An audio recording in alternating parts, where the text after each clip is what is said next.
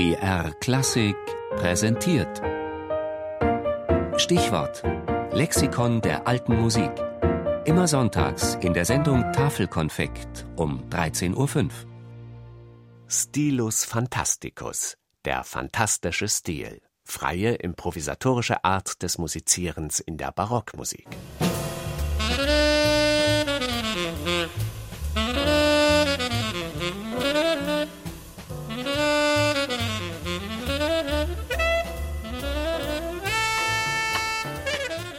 Improvisation kennen wir aus der Jazzmusik, wie in diesem berühmten Beispiel So What von Miles Davis.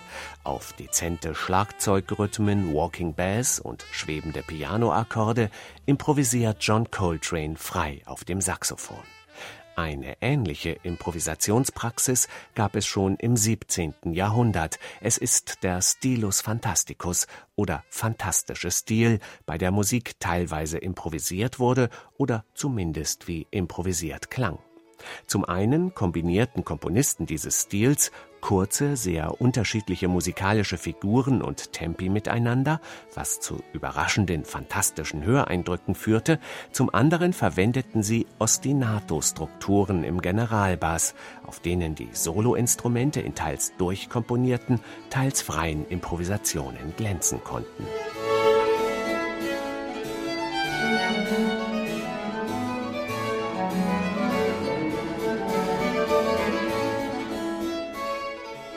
Hier, in dieser vierten Sonate aus dem Opus 1 von Dietrich Buxtehude, grooved Lars Ulrich Mortensen auf dem Cembalo immer wieder dieselbe Figur, während sich John Holloway auf der Violine und Jaap ter Linden auf der Gambe abwechselnd in improvisiert wirkenden Verzierungen ergehen, eine Wirkung ähnlich wie beim Jazz.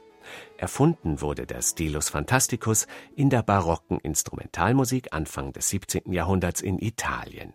Claudio Merdulo, Girolamo Frescobaldi, Giovanni Pandolfi und Johann Jakob Froberger sind Pioniere dieses Stils, der sich bis nach Nordeuropa ausbreitete und in der norddeutschen Orgelschule des späten 17. Jahrhunderts seinen Höhepunkt erreichte.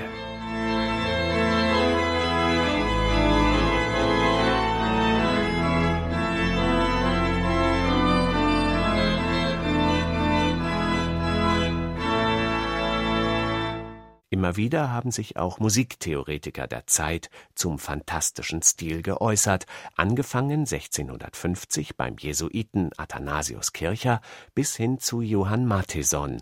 Der schrieb 1739 in seiner Schrift Der vollkommene Kapellmeister der Stilus Fantasticus ist die allerfreieste und ungebundenste Setz-, Sing- und Spielart, die man nur erdenken kann da man bald auf diese, bald auf jene Einfälle gerät, da allerhand sonst ungewöhnliche Gänge, versteckte Zieraten, sinnreiche Drehungen und Verbrämungen hervorgebracht werden, ohne eigentliche Beobachtung des Takts und Tons. Bald hurtig, bald zögernd, bald ein, bald vielstimmig zu gefallen, zu übereilen und in Verwunderung zu setzen.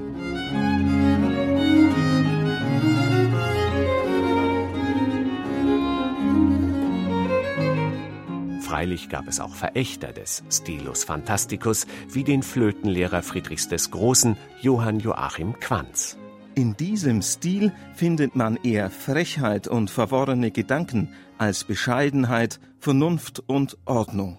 Doch war Quanz zu sehr am symmetrischen Ebenmaß interessiert, um einer improvisatorischen Spielweise etwas abgewinnen zu können.